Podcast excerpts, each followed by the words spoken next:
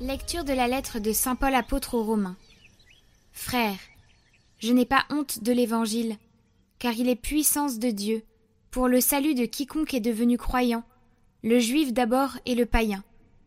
Dans cet Évangile se révèle la justice donnée par Dieu, celle qui vient de la foi et conduite à la foi, comme il est écrit, Celui qui est juste par la foi vivra. Or, la colère de Dieu se révèle du haut du ciel, contre toute impiété et contre toute injustice des hommes, qui par leur injustice font obstacle à la vérité. En effet, ce que l'on peut connaître de Dieu est clair pour eux, car Dieu le leur a montré clairement.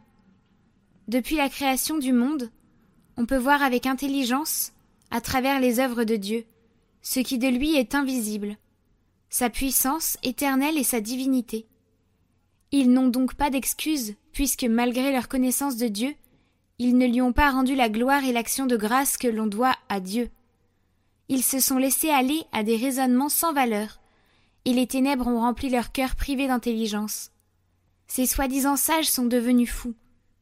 Ils ont échangé la gloire du Dieu impérissable contre des idoles, représentant l'être humain périssable, ou bien des volatiles, des quadrupèdes et des reptiles.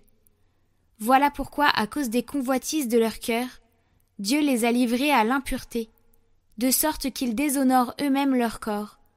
Ils ont échangé la vérité de Dieu contre le mensonge. Ils ont vénéré la création et lui ont rendu un culte plutôt qu'à son Créateur, lui qui est béni éternellement. Amen.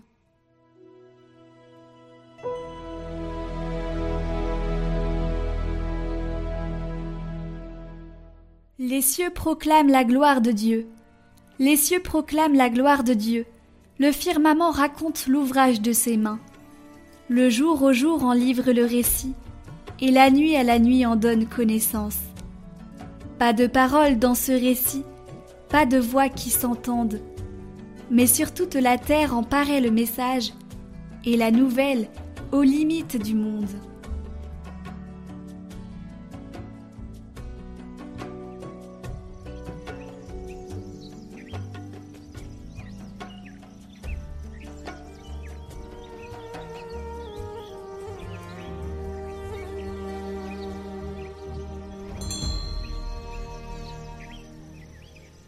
Évangile de Jésus-Christ selon Saint Luc.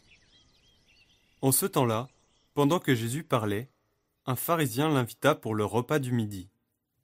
Jésus entra chez lui et prit place. Le pharisien fut étonné en voyant qu'il n'avait pas fait d'abord les ablutions précédant le repas.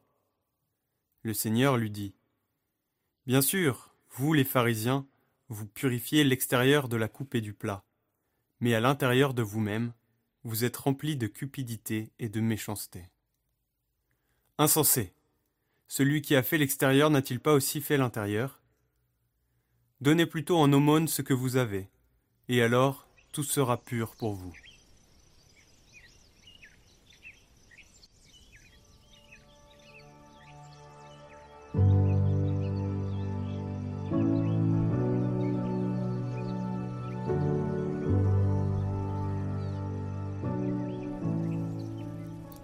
Nous pouvons nous aussi nous demander pourquoi Jésus et ses disciples ont négligé ces traditions.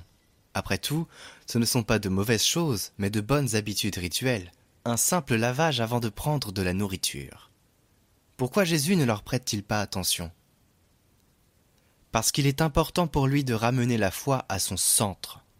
Le formalisme extérieur et non le cœur de la foi, c'est un risque. C'est le risque d'une religiosité des apparences, paraître bien à l'extérieur, tout en négligeant de purifier le cœur.